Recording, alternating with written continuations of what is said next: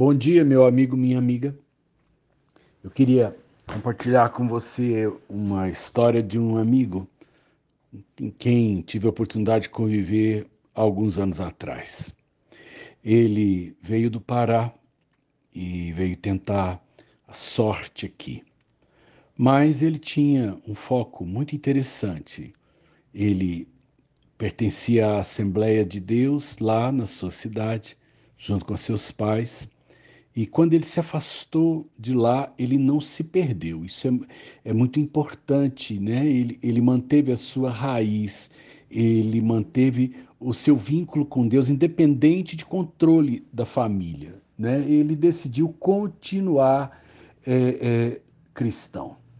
Mas meu amigo tinha um sonho, ele queria ser jogador de futebol.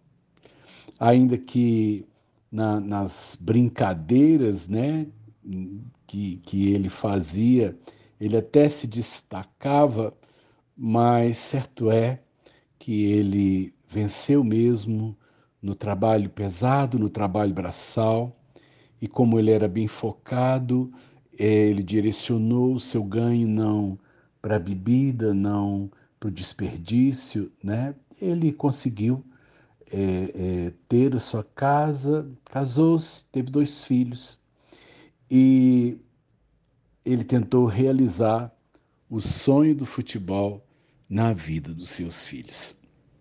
E ele então é, tirava uh, um horário do seu trabalho para levar os dois meninos para essas uma dessas escolinhas de iniciação uh, de futebol.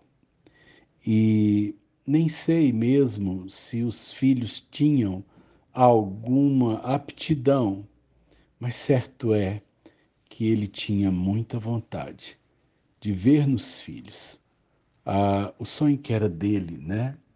E eu acredito que os pais têm mais ou menos essa ideia. A gente se realiza nos filhos.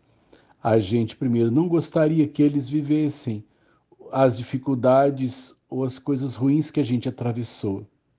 E muitos daqueles sonhos que nós tivemos e que nós é, não gostaríamos né, de, de abandonar, mas que passam do tempo, a gente procura se realizar nos filhos. E eu sei que provavelmente nenhum dos meninos virou jogador de futebol. Mas ele tentou, ele investiu na ideia, ele se empenhou nisso e os meninos acabaram indo para outra direção. Eles eram de pequeno porte, não eram esses homens de físico avantajado que normalmente o esporte, na maioria das vezes, exige, né? E eu rogo mesmo a Deus que, mesmo que os meninos não tenham jogado futebol, eles tenham alegrado o coração de seu pai, porque a gente gostaria muito de realizar mesmo nos filhos os sonhos incompletos das nossas vidas, né? E eu penso no batizado de Jesus Cristo por volta dos 30 anos, quando ele vai ao Jordão, João Batista né, é, é, deita água sobre ele e diz que naquele momento o céu se abre, o Espírito Santo veio né, sobre Jesus em forma de uma pomba e do céu se ouviu uma frase: Esse é meu filho amado, em quem eu me comprazo, em quem eu tenho satisfação, que realiza os meus, né, os meus propósitos. E essa foi a frase que Jesus ouviu de Deus no dia do seu batismo. Três anos depois, Jesus sai da vida, morto numa cruz, aparentemente humilhado, né, aparentemente derrotado, mas Jesus cumpriu os sonhos do seu Pai. Jesus realizou os sonhos de Deus.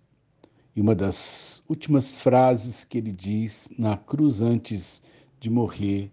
É, pai, tudo está consumado. O que o Senhor queria que eu fizesse, eu fiz. O que o Senhor desejou de mim, eu, eu trouxe até aqui o propósito cumprido. Que você, meu amigo, minha amiga, pense nisso, não jogue fora a sua vida, não desperdice o sonho de Deus para você.